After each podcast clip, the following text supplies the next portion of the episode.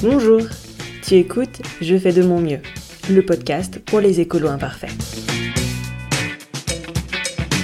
Je m'appelle Anne-Sophie et je te propose d'aborder tous les 15 jours un sujet lié à la transition et l'écologie, de manière décomplexée et surtout dans la déculpabilisation.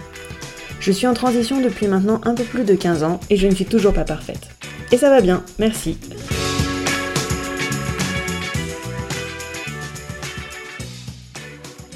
Bienvenue dans ce nouvel épisode, le tout premier de cette nouvelle année 2021. J'en profite donc pour te souhaiter une très belle année, pleine de bonheur, de joie, de curiosité, de réflexion, la santé, la réussite, bref, tout le meilleur. Le début de l'année, c'est aussi l'anniversaire du podcast. Une année que je n'ai pas vraiment vu passer et qui a été tellement riche. Je ferai sûrement un petit épisode bonus pour faire le bilan euh, de ce qui s'est passé. Si tu te rappelles, le premier épisode, c'était celui où je te parlais des 10 choses que j'allais continuer à ne pas faire en 2020. Et un point là-dessus s'impose, forcément. Je voulais aussi te dire merci pour cette jolie aventure parce que sans toi, elle ne serait pas possible. Une dernière chose avant de commencer l'épisode. Une nouvelle contrepartie est disponible sur la page Tipeee du podcast pour une contribution à partir de 18 euros. Que cette contribution soit faite en une seule fois ou en plusieurs petits dons. Il s'agit d'un bocal en verre gravé au logo de Je fais de mon mieux, c'est moi-même qui vais faire la gravure, et euh, qui sera idéal pour faire euh, tes courses en vrac, mettre tes stylos, vider tes poches, mettre tout un tas de trucs à l'intérieur. Et donc tu le recevras, toi, rempli de cookies fait maison. Alors je précise au cas où, hein, mais euh, je porte un masque et des gants quand je cuisine pour les autres. Pour les contributions plus petites, tu peux recevoir euh, des stickers du podcast, une carte personnalisée avec un petit mot sur du papier à planter. Bref, je te laisse découvrir les autres contreparties dans le lien que je mets dans la description de l'épisode. Ton aide est précieuse pour la pérennité du podcast et je te remercie d'avance. Allez, cette fois, on commence l'épisode. Donc aujourd'hui, j'ai la chance de recevoir Clotilde Boisvert dans Je fais de mon mieux. Donc l'épisode a été enregistré au mois d'octobre dernier et avec Clotilde, on a très longuement discuté. Et c'était très difficile de faire un choix dans le montage parce que tout était passionnant. Mais je pouvais pas vous faire un épisode de deux heures. On a parlé du combat de sa vie, c'est-à-dire le retour du diplôme officiel d'herboriste, parce que ça s'est pas fait en un jour et qu'il y a plus de 50 ans de travail derrière cet exploit. Et bien sûr, nous avons parlé de la médecine des plantes, la façon de les cueillir, la façon de les préparer, de certains de leurs effets. Cet épisode est rempli de détails pratiques et de conseils si tu souhaites te faire ta petite pharmacie végétale sur ton balcon ou dans ton jardin. Je te souhaite une très belle écoute. Bonjour Clotilde. Bonjour Anne-Sophie. Comment vous allez? Très bien. On va parler d'herboristerie et euh, de médecine des plantes un petit peu. Euh, mais avant tout ça, est-ce que vous pourriez vous présenter aux auditeurs, Clotilde? Tout à fait. Je voulais faire des sciences tout au début pour faire de la philosophie. Et en fait, je me suis pas du tout attachée à la philosophie et je suis tombée dans les sciences naturelles. Et à ce moment-là, il y avait des licences de sciences naturelles à la Sorbonne. Et j'ai suivi tout le cursus avec en particulier la botanique que j'ai travaillé plus que les autres. Et après, j'ai fait de l'ethnobotanique, c'est-à-dire que j'ai suivi des cours aux hautes études qui traitaient de la botanique, mais par l'ethnologie, à travers les gens, chacun avait un, territoire, un voyage, ils pouvaient en parler, ils pouvaient parler de ce qui se faisait là-bas, et c'était passionnant. Et il y a un moment où je travaillais au muséum d'histoire naturelle, où j'ai pensé qu'il n'y avait plus du tout d'enseignement de botanique, ni en pharmacie, ni il n'y avait plus de licence de sciences naturelles. C'était en 69-70 et il est impossible de pouvoir parler des plantes sans faire de la botanique. Et il commençait à y avoir beaucoup d'erreurs d'ailleurs. Donc j'ai décidé, on a décidé à plusieurs avec un de mes vieux professeurs euh, et d'autres personnes qu'on allait monter une école. Et j'ai monté une école qui s'appelait l'école des plantes et je ne voulais pas qu'elle soit parisienne, donc je lui ai donné mon nom. C'était l'école des plantes Clotilde Boisvert, que j'ai tenue pendant 20 ans. Et nous formions des botanistes sur le terrain, et on commençait toujours par le terrain, et puis que faire des plantes, comment s'en servir. Et on avait trois euh, degrés. Il y avait un pour les tout débutants, les mères de famille, mais il y avait aussi les gens qui arrivaient de faculté, des infirmiers, des médecins. et qui s'arrêtait des fois, des gens s'arrêtaient à cette première année, et puis une seconde année où on passait carrément le diplôme d'herboriste ancien. Et bien sûr, je prévenais tout le monde qui n'aurait pas de diplôme d'herboristerie, le diplôme ayant été supprimé en 1941. Donc du coup, vous avez créé cette école d'herboristerie. Et euh, est-ce que vous diriez que euh, vous constatez que maintenant, ça revient un peu à la mode peut-être? Enfin, qu'est-ce qui s'est passé dans les années 80-90 Du coup, est-ce que... Ça s'est développé. Il y avait en France trois écoles. Une à Lyon, une dans le Midi et celle de Paris. Et euh, si vous voulez, en fait, quand j'ai commencé, je ne savais même pas ce qu'était l'herboristerie. Je savais vaguement. Et puis j'ai rencontré Marie-Antoinette Mulot qui était un, véritable personnage qui avait fait un petit peu de médecine d'ailleurs euh, au moment de la guerre, qui avait été empêché de le faire et qui était une personne remarquable. Et ça fait 50 ans qu'on se bat pour rétablir l'herboristerie, c'est-à-dire des gens qui connaissent parfaitement les plantes, qui savent à quoi c'est relié, qui ne se prennent pas pour des médecins et des prescripteurs et qui sont capable d'aider les gens et de donner les bonnes plantes et de dire comment s'en servir. En ce moment, ils prennent des plantes avec des cultures bio. C'est vraiment très intéressant. Mais ça fait 50 ans qu'on se bat pour ça. Et cette année, c'est la première fois qu'il y a une licence professionnelle d'herboristerie qui se déroule en faculté de pharmacie. Les examens des herboristes se tenaient en faculté de pharmacie. Il y a toujours eu ce, ce rapport entre eux. Et donc là, cette fois-ci, ça va redevenir un diplôme d'État alors Tout à fait, tout à fait. Alors pour l'instant, ceux qui suivent ce cours, ce sont surtout des préparateurs en pharmacie, qui sont d'ailleurs qui ont cinq ans d'études. Un préparateur en pharmacie, c'est très calé je vais rebondir sur quelque chose que, que, vous, que vous avez dit par rapport aux médecins et que les herboristes euh, ne, ne sont pas forcément là pour remplacer les médecins. Euh, l'herboristerie, du coup, c'est vraiment la médecine des plantes, euh, c'est bah, très utile, hein, moi j'en suis convaincue, mais en fait c'est une complémentarité à la médecine traditionnelle. oui, mais avant eux, si vous voulez, ce qu'il y a, il y a les phytothérapeutes, c'est-à-dire que ce sont des médecins qui ont deux ou trois ans de spécialité de plantes en plus. Et c'est eux qui peuvent prescrire, parce que un pharmacien n'a pas plus le droit de prescrire. Euh, il a été fait une enquête à un moment donné où quelqu'un présentait tous les signes d'un cancer grave intestinal. Il a été voir douze pharmaciens. Il y en a deux qui ont dit vite allez voir votre médecin et les autres qui ont donné un quelconque médicament. Et ça, c'est très grave les plantes ne se substituent pas à aller voir un médecin. C'est un parcours de santé global, en fait, qui peut intégrer des plantes à l'intérieur. Tout à fait. Il faut d'abord un diagnostic. Et actuellement, il y a une grande vogue des plantes. Et malheureusement, c'est n'importe qui qui vend des plantes dans des jolies boutiques avec des jolis titres. Et c'est tout. Et ça, c'est très grave. Et il me semble que euh, les herboristes à l'heure actuelle, euh, pour être sûr qu'ils fassent pas, on va dire, l'exercice illégal de la médecine, euh, on voit fleurir des, des, noms de tisanes avec des noms genre nuit calme, etc. Parce qu'en fait, il y a quand même une subtilité. Ils n'ont pas le droit de donner les propriétés médicinales des plantes. Il me semble qu'il y a quelque chose comme ça, non? Oui, oui, tout à fait. Donc c'est pour ça qu'il le remplace. Mais c'est un point, quelqu'un m'a envoyé des pommades ou des, des préparations, je sais que c'est très bien fait, et il a mis clair de lune. Bah, devant le clair de lune, moi je sais pas si ça s'adresse à la peau de mon visage, à dormir, à ne pas avoir mal aux pieds quand je dors, enfin j'en sais rien du tout, ça ne veut plus rien dire. Et des fois, ça, ça devient très très poétique, j'avoue. c'est un peu, euh, en fait, c'est un peu l'hypocrisie de la chose, c'est-à-dire qu'on a le droit de vendre, qu'on sait qu'elles ont des propriétés, mais en même temps, faut pas qu'on le dise parce qu'il n'y a pas le diplôme. Et du coup, c'est pour protéger, pour pas qu'il y ait d'exercice illégal de, la médecine et que se mettre des gens en danger. Enfin, ça devient un peu n'importe quoi tout ça. Et je suis bien contente qu'il y ait un, diplôme d'herboriste pour, euh, bah, voilà, remettre un peu de cohérence dans tout ça, quoi j'espère tellement qu'on va s'en sortir là. Et il y a un enseignement qui est monté, qui est extraordinaire. Avec, il y a une trentaine de personnes. Hein, c'est très difficile d'y entrer et qui à la fois ont un cours pendant huit jours et pendant quinze jours sont chez quelqu'un qui vend des plantes ou qui cultive des plantes. Enfin, dans ce qu'ils veulent faire après. Vous voyez, ça c'est toute l'année. Et ils vont avoir une année vraiment. Euh, euh, passionnante.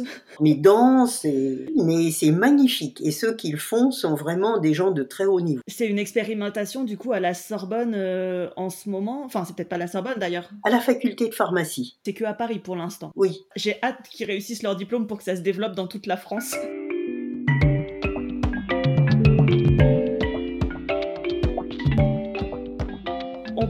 bah, on parlait des plantes et des médecines des plantes et du fait que c'est pas anodin comme médecine. Ah oui. Enfin, on parle beaucoup de tout ce qui est naturel, etc. C'est pas parce que c'est naturel que forcément c'est sans danger. Est-ce qu'il y a certaines choses à, faire en particulier pour faire attention par rapport aux plantes? Euh, Je pense, euh, bah, un, les plantes, parce qu'il y a certaines plantes qui peuvent être dangereuses. Je pense aussi huile essentielle. Et puis, je pense aussi qu'il y a des plantes sauvages.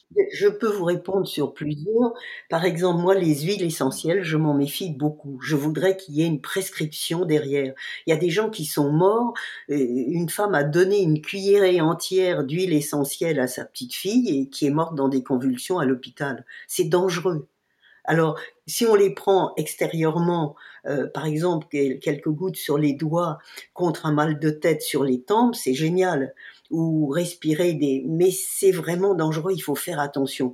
Mais c'est une merveille. Les huiles essentielles, on a eu tout un colloque pour remplacer les antibiotiques qui n'ont plus d'effet parce qu'on en a trop usé par mmh les huiles essentielles. Ça, c'est vraiment très important. Est-ce que vous pouvez euh, rappeler ce que c'est que les huiles essentielles? Ce sont des huiles et des plantes qui sont distillées. C'est une très vieille technique qui donne d'un côté une huile essentielle qui va surnager et de l'autre côté qui donne une eau, une eau florale, qui est le, pas le résidu, mais l'autre part. C'est un ultra concentré de toutes les propriétés médicinales d'une plante qui se retrouve dans cette huile qui va surnager sur cette eau florale. Oui, c'est ça, mais euh, moi je, préfère les plantes. Je préfère les plantes tout simplement. Je préfère les plantes et les plantes de la région qui nous entoure. Euh, il y a un grand ethnobotaniste qui est Pierre Liotagui qui dit qu'il faut prendre les 70 plantes qui sont autour de soi, où qu'on soit, sont ce qui est fait pour nous. Et pas aller chercher des plantes très très loin, même si elles sont très efficaces. Et puis, vous savez, il ne faut pas penser que tous les gens connaissaient les plantes avant à la campagne. Justement, Pierre Liotagui, qui a fait des enquêtes dans euh, euh, toute la Provence où il était, qui a même découvert des plantes qu'on ne connaissait pas comme médicinales et qui étaient employées dans certains villages, s'est aperçu qu'il y avait une personne, deux personnes, une femme ou un homme, qui avaient la provision de plantes. Et mhm. les gens du village lui apportaient les plantes d'ailleurs, mais c'est elle qui les donnait au village dans un temps où appeler un médecin c'était beaucoup trop cher, c'était impossible.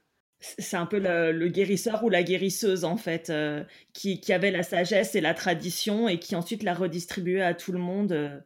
Euh. Voilà, sans, sans, sans magie. Mais il y a beaucoup de, d'endroits où, qu'on remonte, on voit qu'il y a et magie et euh, plantes qui vont ensemble. Et eh ben, comme, comme vous disiez par rapport euh, au, au, fait que des gens, euh, bah, en fait, c'est pas parce qu'on habitait à la campagne que forcément on connaissait les plantes. Bah, je vais rebondir et on va reparler de la cueillette des plantes sauvages. Régulièrement, il y a des incidents. Il me semble que cet été, il s'est passé encore des incidents là-dessus. Quelqu'un qui a mangé des plantes. Moi, je commence toujours, quand je peux, je mange les plantes en effet. Mais il faut vraiment les connaître. C'est des gens qui ont cuisiné à la place de carottes sauvages euh, un de safrané. Mais je comprends pas très bien parce que c'est comme une carotte, mais quand on la coupe, ça coule jaune. C'est bizarre. Et il y, mmh. en a six qui ont été hospitalisés et un qui est mort. C'est ah dangereux, c'est comme les champignons. C'est, on joue pas avec ça. Est-ce que le réflexe, euh, moi on m'a toujours dit, il faut aller à la pharmacie pour montrer au pharmacien parce que lui sait faire la différence? C'est fini. Vous savez, quand j'ai commencé à faire l'enseignement de mon école, je l'ai fait avec un professeur de botanique, le professeur de Lavaux, qui est un, un grand professeur de pharmacie et qui est un, il a présidé notre société botanique de France à un moment donné. Il savait un tas de choses et ah, c'est avec lui que j'ai fait le programme de ce que j'allais enseigner.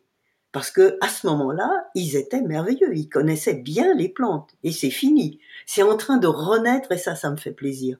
Mais il y a un moment, ils savaient rien sur les plantes. Même dans les écrits, euh, ils parlaient d'une plante pour une autre. Et ça se passe encore. Par exemple, les myrtilles. Vous voyez nos petites myrtilles. Euh, il y en a euh, dans les terrains granitiques en Bretagne, dans le Limousin sur le plateau de Mille Vaches, etc. C'est un petit buisson. Et maintenant, quand on dit myrtilles, c'est les myrtilles qui viennent d'Amérique, qui sont des, grands buissons et qui n'ont pas du tout les mêmes propriétés. Mais les gens qui écrivent dessus ne le savent pas. Ils mélangent tout. Je sais que les gens qui faisaient des produits avec des petites myrtilles, des confitures, des choses comme ça, sont beaucoup battus pour qu'on mette myrtilles et les autres, ils s'appelaient bleuets. Les grosses myrtilles que vous voyez vendues partout, c'est ça. C'est pas nos myrtilles sauvages. Et les myrtilles sauvages ont plein de propriétés, en particulier sur la vision. On les donnait aux, aviateurs pendant la guerre pour augmenter leur vision nocturne. C'est très très complexe les, plantes, il faut savoir. Il faut apprendre par petits bouts. Euh, nous, ici, on fait des sorties aux gens, on leur raconte comme ça. C'est intéressant. Ouais, c'est ça, c'est pas apprendre à la légère et euh, il y a toute une connaissance à avoir avant. Euh, c'est pas n'importe quoi et on, on, fait attention quand on les utilise. quoi. Il faut, un, bien l'identifier et deux, savoir comment l'employer. C'est vraiment important, c'est pas, ce n'est pas un jeu.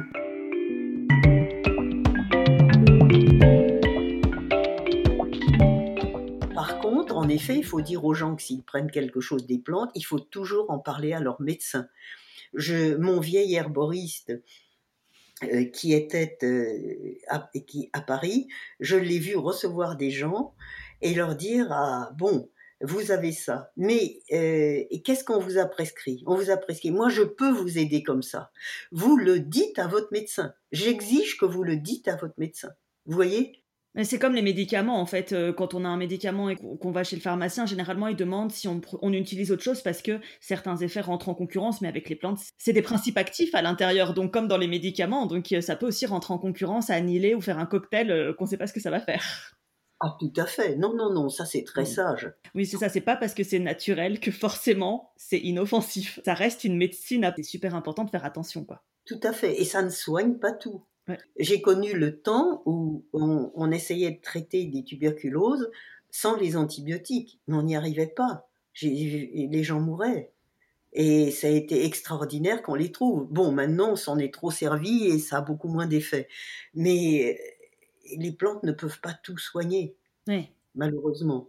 Enfin voilà, le, discours qui dit ah non mais euh, juste des plantes ou juste du naturel. Euh, non, mais d'ailleurs, vous savez, que ce soit un médecin homéopathe ou phytothérapeute, s'il a prescrire des antibiotiques, il le fera. Hein. Mmh. Ce sont avant tout des médecins. Oui, en, fait, quand je dis ça, c'est moins par rapport aux médecins, parce que bah, j'estime, enfin, un médecin normalement est censé faire son travail, euh, enfin voilà, mmh. mais c'est plus par rapport à l'automédication et qui serait l'automédication par les plantes, parce que euh, en ce moment c'est ce qu'on voit fleurir sur les réseaux sociaux, etc. Et ça, c'est moi, ça me fait vraiment peur. En plus des plantes, on en prend un certain temps. Et il faut pas en prendre tout le temps. C'est, c'est pas vrai, il faut s'arrêter à un moment donné. On le prend le temps d'une lune, 21 jours, mmh et on s'arrête. Et on prend quelque chose d'équivalent après, justement pour qu'il n'y ait pas d'incident. C'est-à-dire quelque chose d'équivalent? Bah, euh, je vous ai tout à l'heure on a parlé des plantes digestives. Hein la mélisse est digestive, la menthe est digestive, là je sais plus ce qu'on avait vu est digestif. Vous voyez, vous changez de plante, s'arrête huit jours et on recommence avec une autre plante. Mais enfin, vous savez, une grippe ou une digestion, normalement c'est passé. Une fois qu'on a digéré ou une fois que la grippe est passée, c'est terminé. Alors il y a des choses pour arrêter la grippe. On est en train de reprendre les histoires de sureau. Si vous prenez une infusion de fleurs de sureau mmh en début de grippe, c'est ça y est, c'est fini, vous la bloquez. Elle a des vertus antivirales. Et alors le c'est bah, vachement bien d'en parler parce que je sais que euh, chaque année, il y a des gens qui se trompent parce qu'il y a, y a, une plante, il y a deux sureaux différents, mais ils poussent pas du tout au même moment et c'est Enfin, ils se ressemblent, mais ils ont pourtant des caractéristiques bien différentes. Et il y en a un qui est mmh dangereux, alors que l'autre, il est plutôt soignant. Oui, mais il n'est pas dangereux si vous voulez. Les gens, il y a un moment, euh, si vous remontez à Dioscoride, on va se servir de ce sureau, puis tout d'un coup on oublie et du coup il devient dangereux. Mmh Seulement, si vous voulez, si l'un est le sureau noir, euh, donc on récolte les fleurs, les feuilles, et il peut être toxique aussi. Mmh les fruits verts sont toxiques, mais les fruits mûrs sont excellents. Et on en fait de la confiture on fait de la confiture, du sirop, un tas de choses. Mais avec l'autre, le sirop yeble, et c'est le vieux mot celte qui veut dire herbe. Mmh. La tige est dans le sol et vous voyez des tiges vertes et, qui, sortent du sol et vous pouvez pas manger un grain. C'est épouvantable. Mais même si vous voulez le sureau noir, il faut être prudent. Un jour, j'ai vu un jeune homme qui, qui faisait des colonies de vacances qui m'a dit, oh, on en a donné aux enfants, mais ils ont été malades toute la nuit, ils sont relevés. Et j'ai dit, mais qu'est-ce que vous leur avez donné? Ah ben, il leur avait carrément donné un saladier entier de fruits, euh, alors qu'on met une poignée de fruits sur une tarte aux pommes. Vous voyez, on n'en met pas plus. Mmh. Il faut faire attention. Donc, du coup, le sureau dont vous parliez euh, pour la grippe, c'est le sureau noir. Et le sureau noir, tout à fait. Et le sureau yèble, euh, il, faut, il faut être très prudent mais il est très efficace et on est en train de travailler dessus. Et en ce moment, sortent justement pour renforcer l'immunité beaucoup de choses avec du sureau. J'ai commencé à en faire, là j'ai un article qui, qui est apparu dans Phytothérapie européenne sur le sureau et je vois qu'il y a plein d'articles qui sortent de tous les côtés. Et je serais ravie qu'on travaille là-dessus.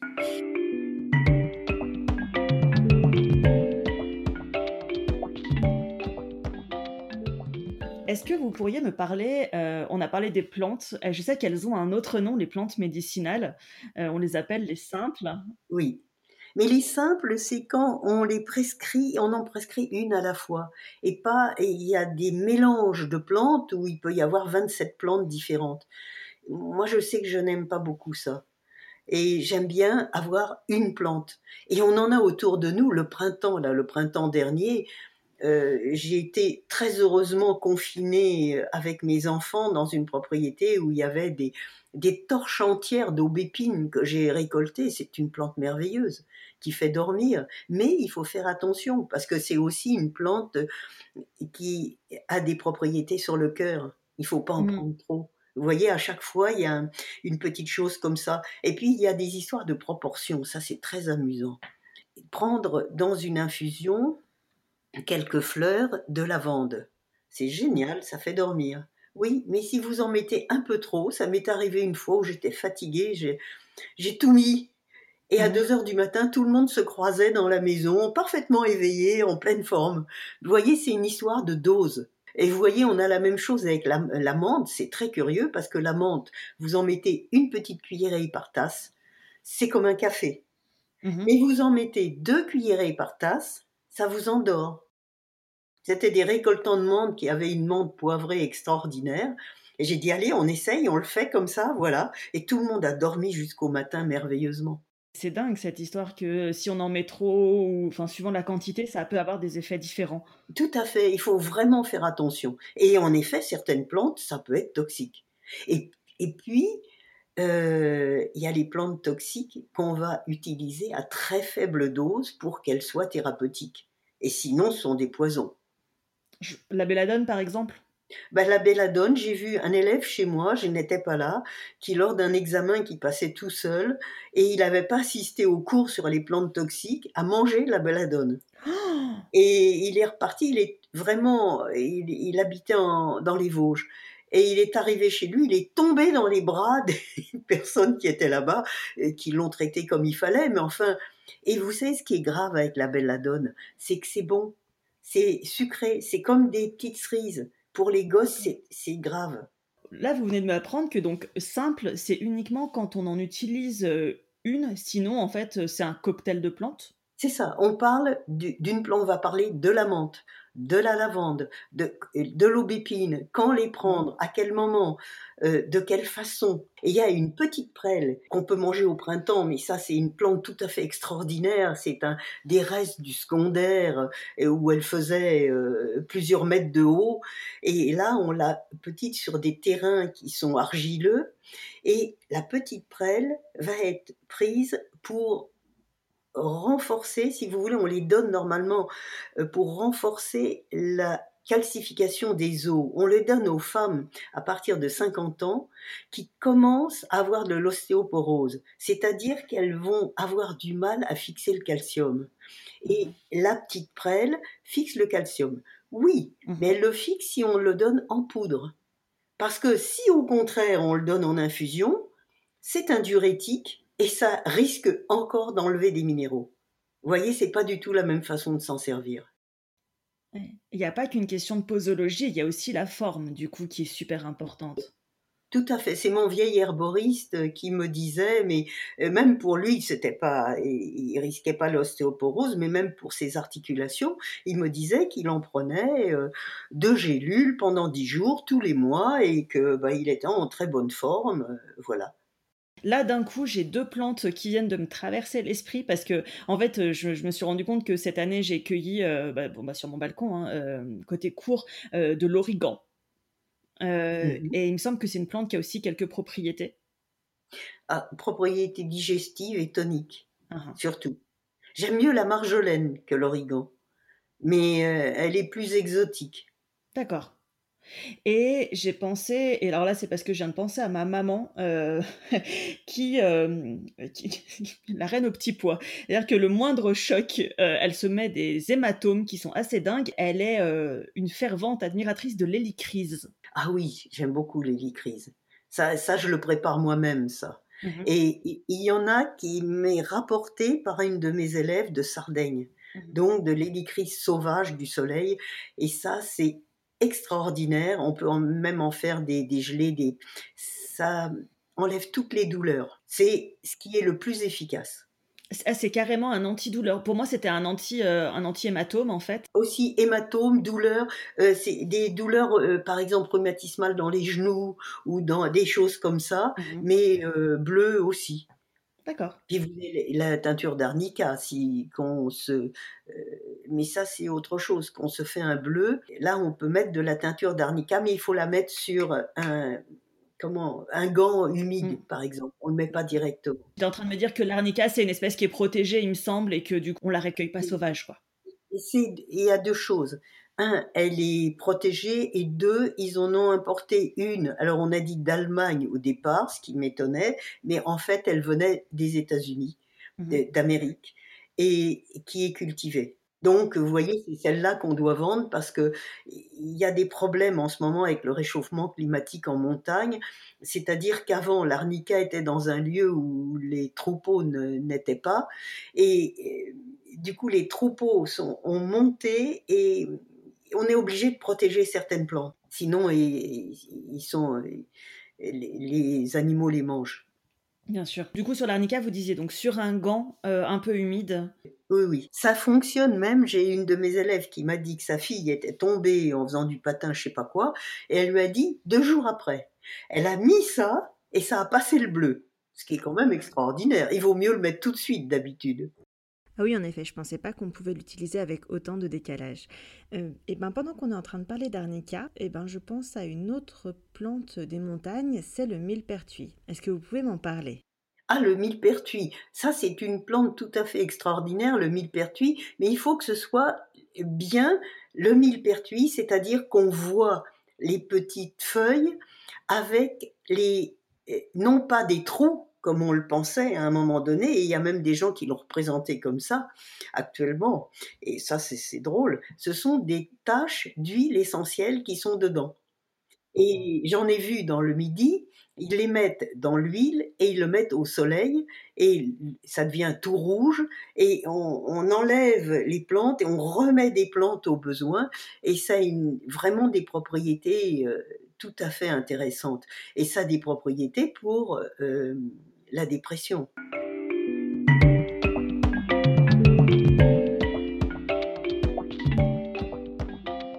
sur les simples, euh, si j'ai un balcon ou si j'ai un, petit jardin avec un espace pour en, planter quelques-unes, euh, euh, on, pourrait se constituer un peu une espèce de petite pharmacie de base Tout à fait. J'avais, j'avais écrit d'ailleurs un livre comme ça où je parlais des plantes et à la fin, je donnais des jardinières à faire pour chaque cas.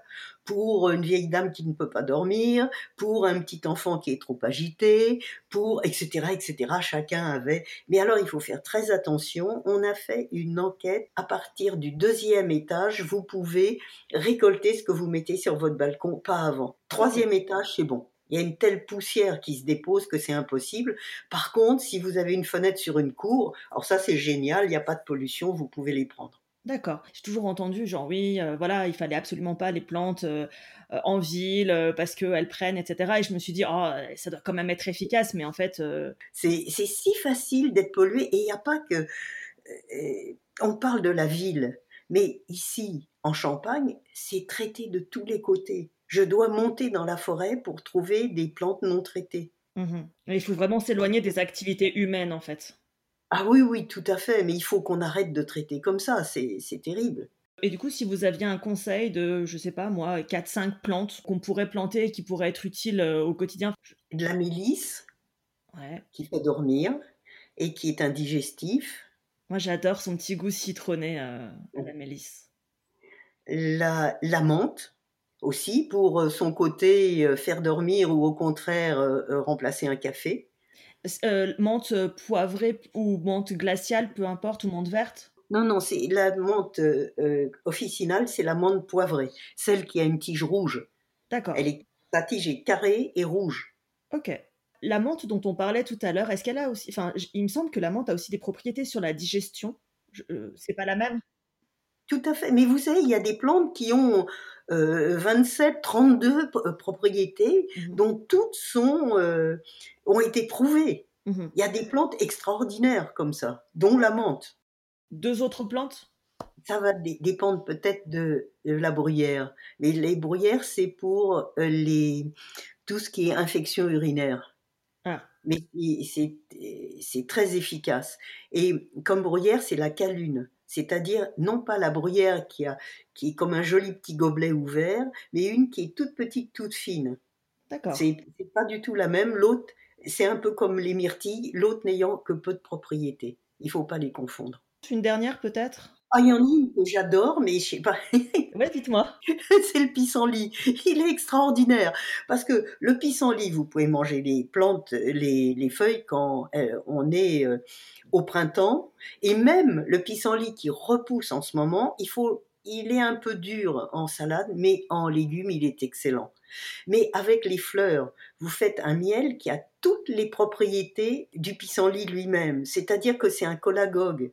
C'est un digestif, un collagogue. Il est tout à fait extraordinaire et ça, à lui tout seul, il peut remplacer une cure dépurative, en somme. Ce miel, ça se fait en, en, prenant les fleurs uniquement, telles que, en les mettant dans un pot d'eau pendant toute la nuit et le lendemain on passe en, écrasant un petit peu les fleurs mais en les poussant juste comme ça, mhm. on met le même poids de sucre et on fait cuire pendant exactement 45 minutes. Voilà, c'est tout. Ça fait un miel. C'est au moment où les provisions de miel sont finies. Et il faut le cueillir. C'est une vieille femme en Savoie qui m'a dit ça, de ne cueillir les fleurs que s'il n'avait pas plu pendant trois jours. Et à ce moment-là, vous voyez tout le pollen des fleurs qui nage quand vous faites la confiture. Et elle garde les propriétés de la plante. Et c'est très bon, c'est excellent. Et si vous voulez, le pissenlit, encore, il y a les racines.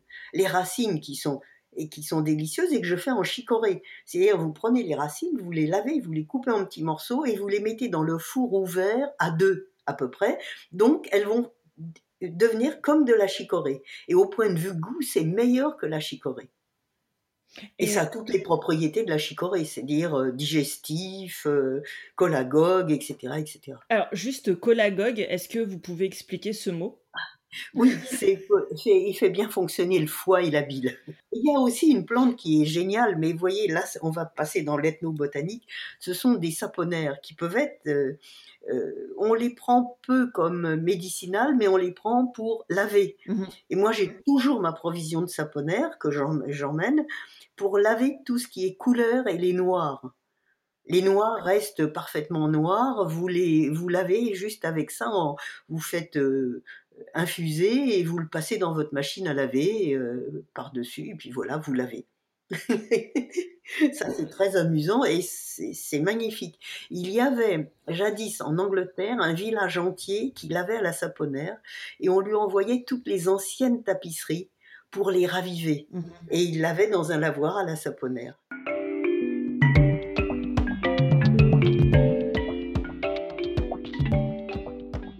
Tout à l'heure, vous disiez que vous, vous préfériez prendre les plantes du coup dans leur intégralité. Oui, tout à fait. Parce que du coup, c'est quoi? Ça, ça réduit peut-être un peu le risque comme c'est moins concentré ou aussi, puis c'est plus naturel et puis euh, je peux les cueillir moi-même. J'ai des grands sacs chez moi avec plein de plantes que j'ai cueillies. Voilà, mes récoltants, je vais à Marjolaine et j'ai un récoltant Jean Maison qui est là depuis toujours et qui a des plantes magnifiques. Du coup, par contre, avec les plantes entières, donc euh, bon, il n'y a pas que les huiles essentielles, on peut faire quoi? Des macérats, des hydrolats euh, Hydrolats, c'est aussi une distillation, je crois, mais... Mais les prendre simplement en infusion, en décoction.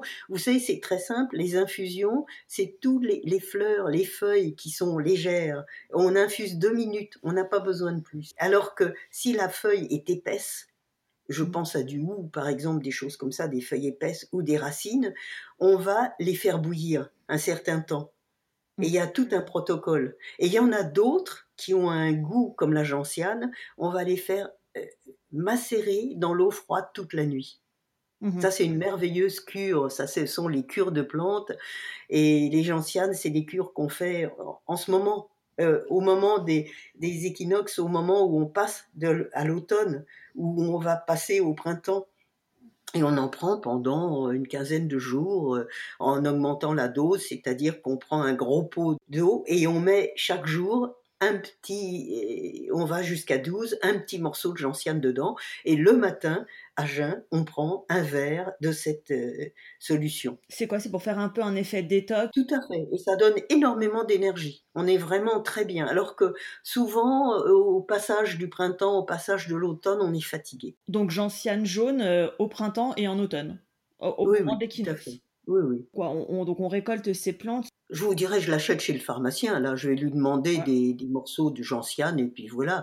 Mais j'ai emmené mes élèves euh, là-bas et on a déterré des gentianes. Ce qui est très difficile, c'est elles ont au moins un mètre de long et elles sont totalement enterrées, si bien que je les prenais sur un talus. Vous voyez, je mmh pouvais attaquer euh, de côté. Et donc, à ce moment-là, on les faisait sécher et tout à fait différemment de feuilles ou de fleurs, on fait sécher en plein soleil. Et surtout, on ne brosse pas parce que la poussière qui est autour, c'est une poussière qui fait partie de la racine. C'est pas de la terre, hein, c'est ça fait partie de la racine. C'est très spécial la gentiane. oui, et on en fait aussi de l'alcool euh, ah oui. Je pense au à la chartreuse, mais euh, c'est peut-être pas la chartreuse du coup qui a de la gentiane. Non, non, mais, euh, ça s'appelle gentiane. Ça s'appelle gentiane et euh, je vous avoue qu'on peut en boire un petit verre. Vous ne pouvez pas en boire plusieurs petits verres. Vous êtes très très énervé. Ah ouais? Oui, oui, oui. Ah non, non, c'est un tonique extraordinaire. D'accord. Ça, c'était les liqueurs du placard. C'était toutes les liqueurs que les grands-mères faisaient à partir des plantes et qui traitaient. Une liqueur de cassis, le kir, et ça a une propriété médicinale. Hmm. Le cassis, c'est quelque chose de tout à fait extraordinaire qui ne perd même pas sa vitamine C quand on le fait bouillir. Ah oui Vous voyez, Oui, oui, c'est le seul avec les cinérodons, les fruits de l'églantier. On peut les faire bouillir. J'ai vu des soupes, euh, on a fait des soupes de cinérodons euh, pendant 20 minutes et ensuite j'avais des petits tests de chez Merck que je mettais, c'était le maximum de vitamine C. Même en confiture, du coup?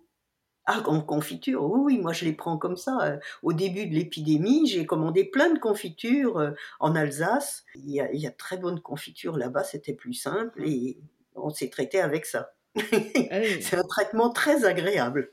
Oui, c'est oui, c'est ça. Il y, a, il y, a, pire. Euh, c'est pas le, le, médicament qui a un goût infect ou quoi que ce soit. Là, du coup, c'est joindre l'utile à l'agréable et c'est toujours plus sympa. Quelques conseils, du coup, quand on fait des cueillettes, peut-être? Ah oui, il faut faire attention euh, en premier ou à l'endroit où on cueille ces plantes. Faire très attention qu'elles ne soient pas polluées ou par la route. On, ne récolte pas en bord de route ou que ce ne soit pas traité aussi. Souvent, on ne le voit pas. Mmh. Donc, il faut choisir son lieu. Deuxièmement, il ne faut pas cueillir toutes les plantes. Vous savez, il y a un proverbe chez les Indiens où on dit la première plante que tu vois, qui est toute seule, tu la salues. La deuxième, tu la reconnais. Et la troisième, tu peux cueillir ce que contient ta main. Vous voyez, pour ne pas tout cueillir, ne pas tout... Euh, et, après, il y aura plus de plantes. Il y a des gens qui reviennent, qui disent, mais il y en avait plein, et on leur dit, mais vous avez tout cueilli. Ben oui, mais il y en a plus. Ben oui, il y en a plus. Il faut laisser pour qu'elle repousse. Et alors, quand on cueille, par exemple, j'ai eu cette, une récolte d'aubépines magnifique, il faut les sécher tout de suite et à l'ombre.